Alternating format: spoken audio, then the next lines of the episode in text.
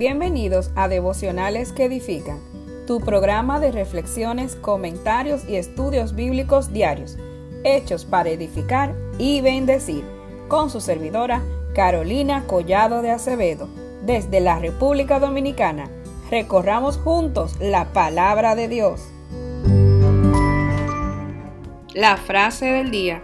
A pesar de los truenos de la vida, nunca pierdas la esperanza y no dejes que el ruido de este mundo te impida oír la voz de Dios. Bienvenidos a nuestra serie titulado Uno a la vez, donde hemos estado escudriñando el libro de Gálatas para aprender día a día del fruto del Espíritu y cómo cultivarlo en nuestras vidas. Recuerda, el fruto del Espíritu son atributos piadosos de quienes andan en el Espíritu, la verdadera manifestación del Espíritu Santo obrando en la vida del creyente para que éste se vuelva cada vez más como Cristo en carácter y en actos. El día de hoy estaremos conociendo dos atributos, mansedumbre y templanza. Mansedumbre del griego prautes, que se encuentra en el versículo 23. Esta palabra se usaba cuando un animal salvaje era domado. Pensamos en el caballo salvaje, que tiene su propia voluntad cuando es salvaje pero cuando es domado, entonces hace la voluntad de su jinete. Moralmente el cristiano es domado por el Espíritu Santo y es manso en que es controlado por Dios y no hace lo que la carne quiere, sino la voluntad de Cristo. Es un cristiano que es sumiso a la palabra de Dios. Santiago 1.21 lo dice muy claro, por lo cual, desechando toda inmundicia y abundancia de malicia, recibid con mansedumbre la palabra implantada, la cual puede salvar vuestras almas. Un ejemplo clásico de una persona mansa fue Moisés, que no intervino en los problemas de Israel con enojo, sino con el control total de Dios. Números 12.3 dice, y aquel varón Moisés era muy manso, más que todos los hombres que habían sobre la tierra. El manso tiene un temperamento espiritual y acepta la voluntad de Dios en su vida. Dirán así de nosotros. ¿Seremos caracterizados por nuestra mansedumbre? ¿O somos tildados por rebeldes, enojones, coléricos? Se alejan las personas de nosotros por miedo a nuestras reacciones ante los problemas o eventos.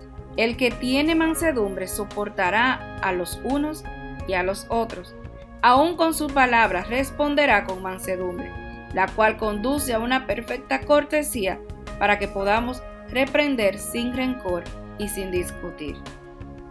Matthew Henry nos dice en su comentario, la mansedumbre no tiene nada que ver con la debilidad, pues es una cualidad viril por excelencia.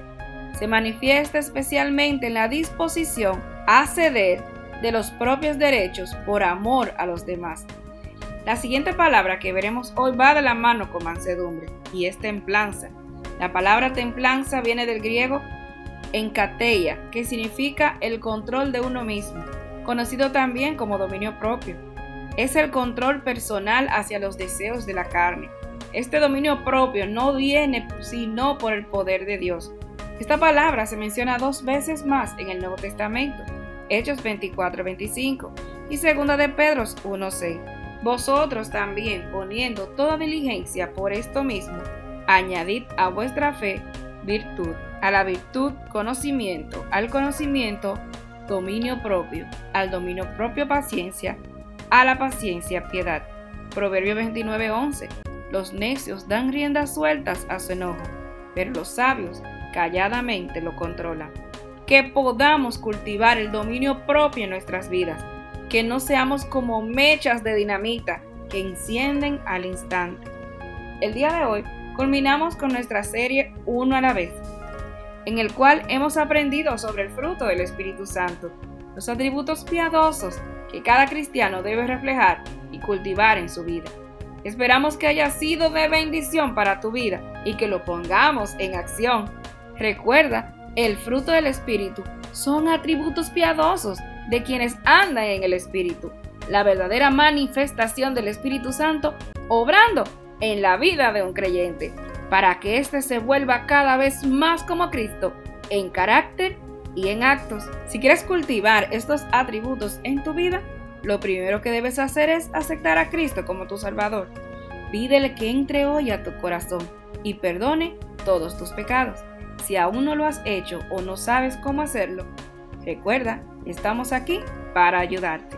Y tú, hermano, que seas conocido por reflejar en tu vida amor, gozo, paz, paciencia, benignidad, bondad, fe, mansedumbre y templanza. Que día a día nuestros actos nos lleven a parecernos más a Cristo.